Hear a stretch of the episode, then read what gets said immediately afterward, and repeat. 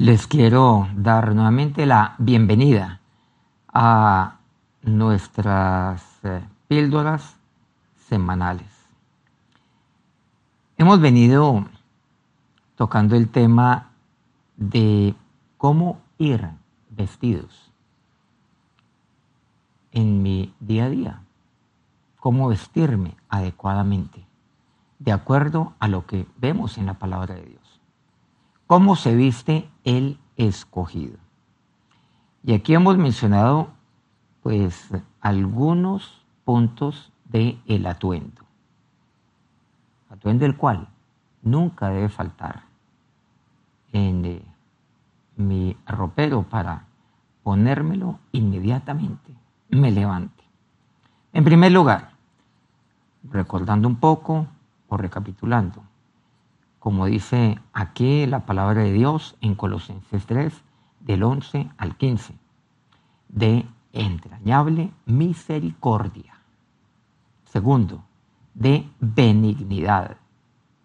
Tercero, está el atuendo de la humildad. En cuarto lugar, de acuerdo al eh, versículo 12 específicamente, me dice de mansedumbre. Ese es el cuarto punto.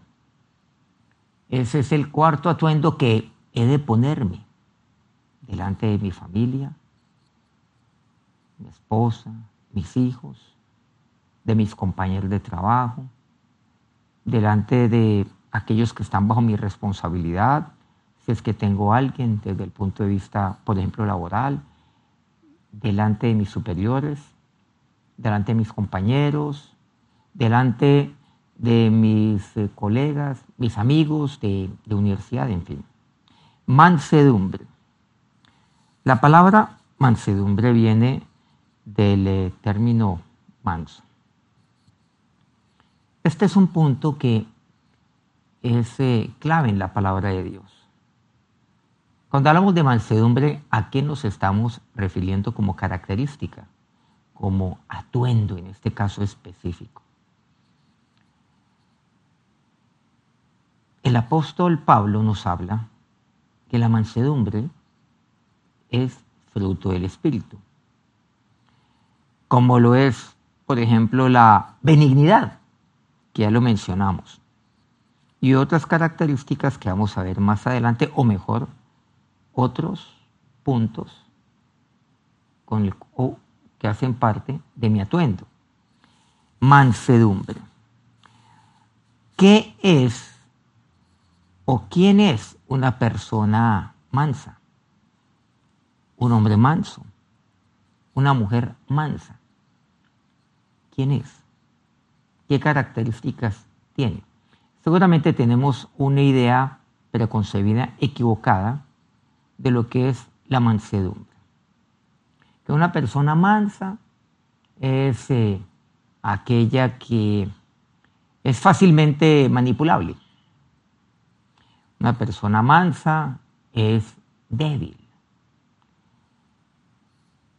En eh, la palabra de Dios, este término manso alude a un ejercicio o mejor a una labor la cual se desempeñaba anteriormente y que aún se lleva a cabo, que tiene que ver con la agricultura. El, eh, el yugo era aquello lo cual se le ponía al buey o a los bueyes para que de esta manera se pueda trabajar la tierra, arar la tierra. El que tuviera bueyes, pues tenía en ese momento la última tecnología de punta para la agricultura. Tenía una ventaja sobre aquellos que no lo tuvieran. Tener bueyes era como tener eh, tractores, pero tractores último modelo. Y entonces así era como yo, como agricultor, pues trabajaba la tierra. Lo ideal pues es tener eh, un par de bueyes.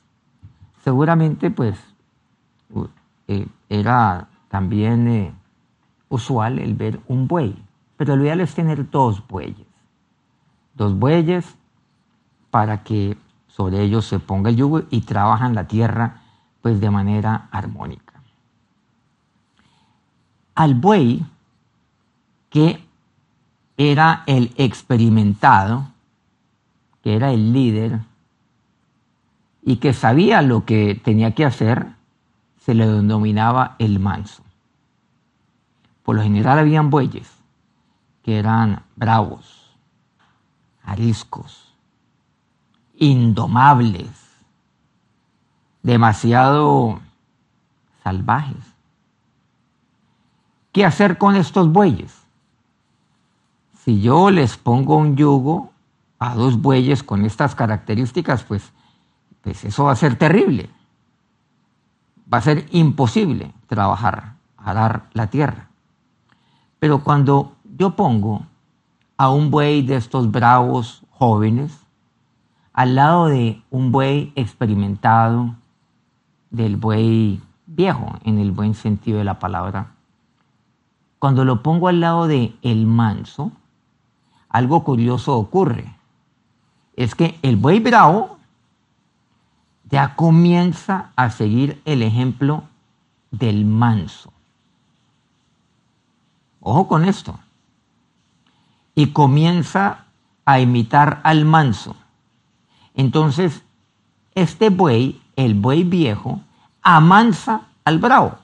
Entonces es denominado el manso. Vean qué interesante. El manso es el líder del grupo. Y una vez haya amansado a este bravo, le ponen a otro joven buey.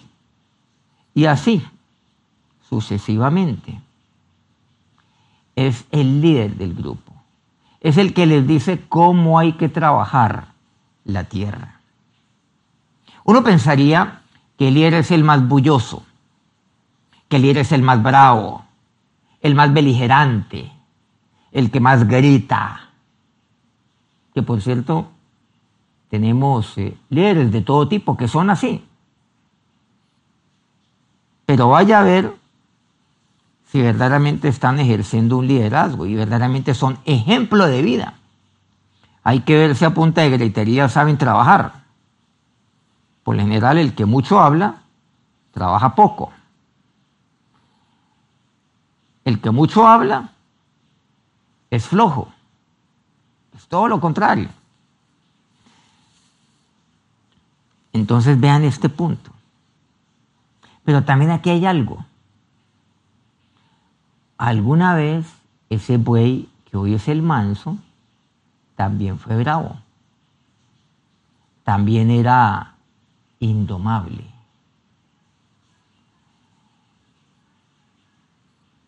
El manso es importante. Y yo he de vestirme de mansedumbre.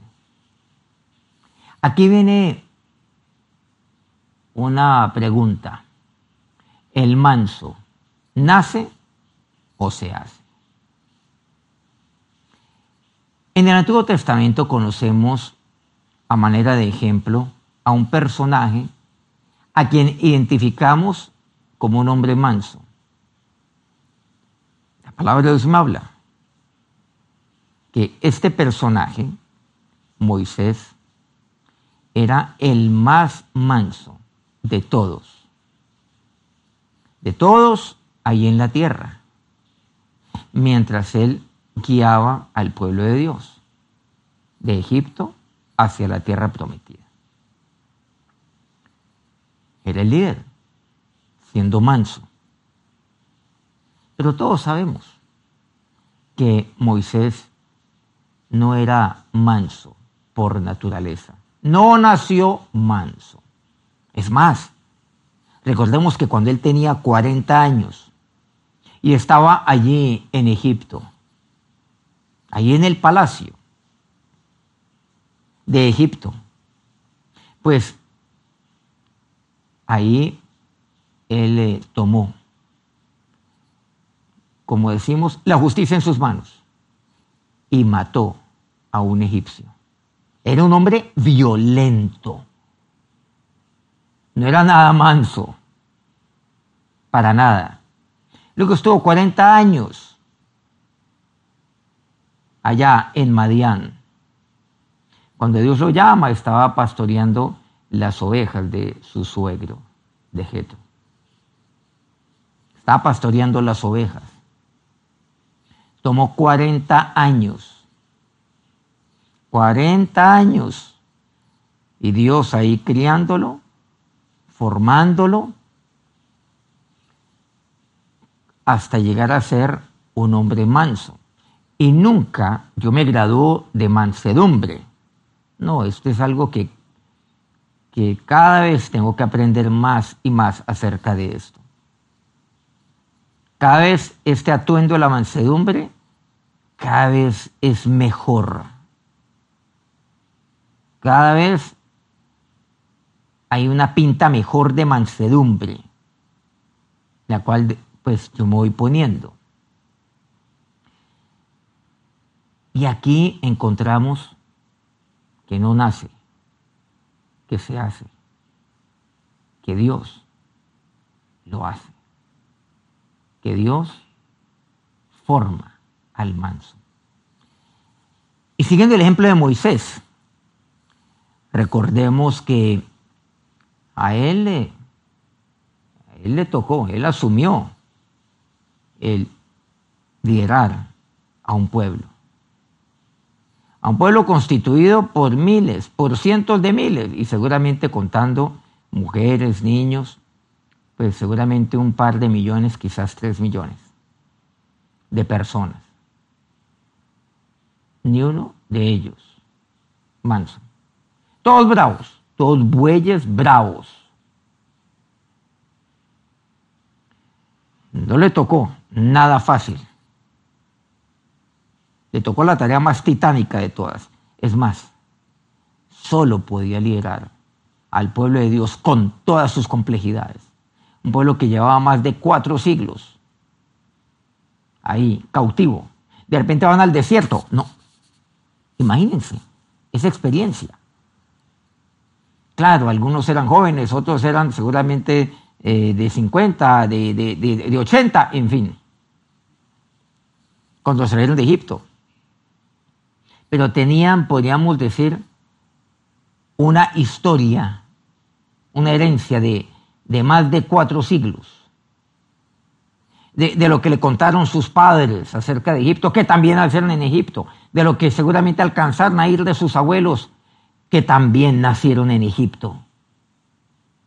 Entonces no tenían otra referencia, ni histórica,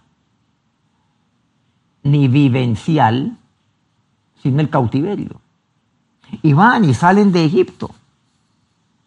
Y ahora les toca caminar, les toca avanzar. Y enfrentar pues, un sinnúmero de, de situaciones que antes desconocían, de desafíos, problemas. Ahora les toca convivir en medio del movimiento mientras van avanzando por el desierto. Solo un manso podría liderar esto. Moisés a los 40 años no estaba listo. A los 80, sí. Y uno pensaría todo lo contrario, de que es mejor un líder a los 40 que un líder a los 80. Pero, pero este es un caso muy particular que es el caso de Moisés y era el más manso de todos. El manso, el hombre manso, es aquel, aquel que, que no se defiende, es aquel que deja que Dios actúe, es aquel que no toma los señalamientos o las acusaciones de manera personal, de manera apasionadamente personal. No.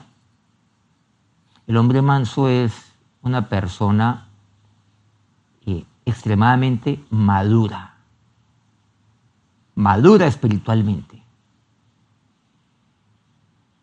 madura emocionalmente, madura en su manera de pensar. Es una persona sabia. Cuatro palabras importantes.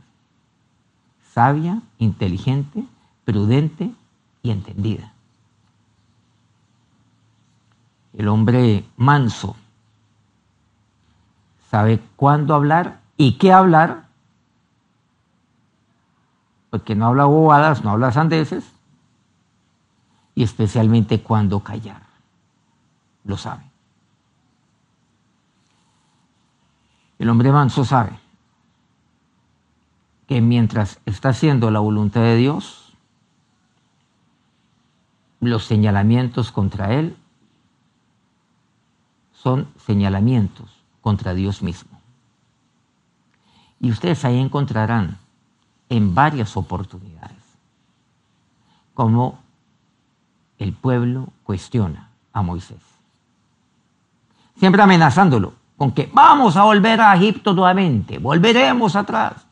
Nombremos un capitán que nos devuelva nuevamente a Egipto. Ay, allá lo teníamos todo. No falta. Ay, es que antes las cosas eran mejor. Nunca digas Nunca digas que las cosas antiguas eran mejor que estas, porque nunca dirás, nunca afirmarás esto con sabiduría, dice Salomón en Eclesiastes. Y ustedes se dan cuenta que todo el mundo piensa lo mismo, todo el mundo dice lo mismo. No, eso no es sabio, no es de sabios decir eso. Usted lo puede decir, pero no es de sabios. Yo no puedo vivir de glorias pasadas. No. Yo tengo que hacer que cada día, cada día sea mejor. De mi padre aprendí, es que el Jimmy de hoy tiene que ser mejor que el Jimmy de ayer. Y el Jimmy de mañana tiene que ser mejor que el Jimmy de hoy. Yo no compito con nadie. Lo que sí tengo que hacer es día a día consciente que yo tengo que crecer. Y tengo que crecer de acuerdo a la estatura de Jesucristo. Tampoco es el hecho de que no, yo crezco, a ver, lo importante es que hoy yo crezca más que ayer y mañana crezca más que hoy. Eh, ¿Y para hasta dónde va a crecer? Pues hasta donde me dé. No, hasta donde me dé no. Yo voy y crezco, viendo como parámetro la estatura de Cristo. Como cuando un hermano menor, muy pequeño, ve a su hermano mayor, que es mucho mayor, y levanta sus ojos y quiere ser como Él. Y ese hermano mayor es Cristo. Él es su Señor, sí. Él es su Salvador. Él es su Rey. Pero Él es su hermano mayor. Porque tanto usted como Él son hijos de Dios. Y esto se logró gracias a Jesucristo y a lo que Él hizo en la cruz. A lo cuestionaron los príncipes. ¿Se acuerdan de aquella historia de Coreda Tania Virán. Él no lo tomó personal. Sabía que no era contra él, que era contra Dios. A él lo cuestionó el pueblo. ¿Se acuerdan la historia de los doce príncipes ahí en Cádiz Barnea? Lo que conocemos como los doce espías que fueron a reconocer la tierra. Diez enviaron un pésimo informe. Hubo dos que le creyeron a Dios, Josué y Caleb. una pequeña minoría. Dos es mucho menos que diez. Ahí nos damos cuenta que no necesariamente la mayoría tiene la razón en la Biblia. Mejor dicho, casi nunca o nunca. Y ahí se levanta nuevamente contra Moisés. El hombre manso se queda allí. Se oró, se postró Moisés junto con Aarón, porque sabían que habían despertado el pueblo, la ira de Dios. Y aquí vemos también otro ejemplo, y es con respecto a, su propia familia. Aún Aarón y María, sus hermanos, le cuestionaron. Moisés, no se defendió, porque era el más manso de todos. Pero Dios actuó. Dios actuó. Lamentablemente vino lepra sobre María. Moisés oró a Dios y finalmente esta desapareció de su piel y de su cuerpo. Gracias a Dios. Y aquí quiero darle una recomendación muy personal. No se meta con una mujer mansa. No se meta con un hombre manso. ¿Saben por qué? Porque usted lleva todas las de perder. No se meta con un manso que no se defiende.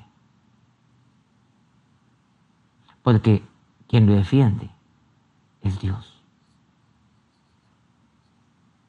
Y usted tiene todas las de perder con Dios. No lo haga. Es más, si usted va a meterse con alguien, métase con alguien bajo. Y si usted se va a meter con alguien de, la, de una manera baja, rastrera, métase con alguien tan bajo como usted. Que emplee métodos rastreros como usted. Y ahí sí, será una cosa de, de hombres, de mujeres. Pero ahí no está Dios, ni con el uno ni con el otro. Ya será una, una pelea, ya será una guerra, humanamente hablando. Pero no lo haga, no lo haga con un manso, cuidado. Mire lo que aquí me dice, de mansedumbre. ¿Y saben por qué? Porque la mansedumbre escasea sobre la tierra. ¿Dónde hoy encontramos personas mansas? ¿Dónde hoy encontramos líderes mansos? No los hay. No es casualidad entonces que en Colombia, que en el Ecuador, que en Estados Unidos, que en el mundo, tenemos una crisis de liderazgo. Porque estamos llenos de líderes que parecen perros rabiosos todos. El que más muestre los dientes, el que más grita, el que más insulta, ese a ese es al que siguen. Pero siguen de manera no inteligente, no, siguen de una manera preocupante, loca, casi que fanática. Pero los líderes son mansos. Vístase, por tanto, de mansedumbre. Hágalo esto es lo que nos hace falta. Estamos hablando, sí, hoy en día de que necesitamos obviamente personas de paz. Y sí, hace falta. Y este es un punto que vamos a ver también, un poco más adelante. Pero necesitamos hoy más que nunca de hombres y de mujeres que sean mansos y mansas. Vistámonos pues entonces como escogidos de Dios, primero, de entrañable misericordia. Segundo, de benignidad. Tercero, de humildad. Cuarto, de mansedumbre. En nuestra próxima píldora continuaremos con eh, el quinto atuendo, el cual debo llevar conmigo todos los días. Que Dios los bendiga hasta la próxima semana.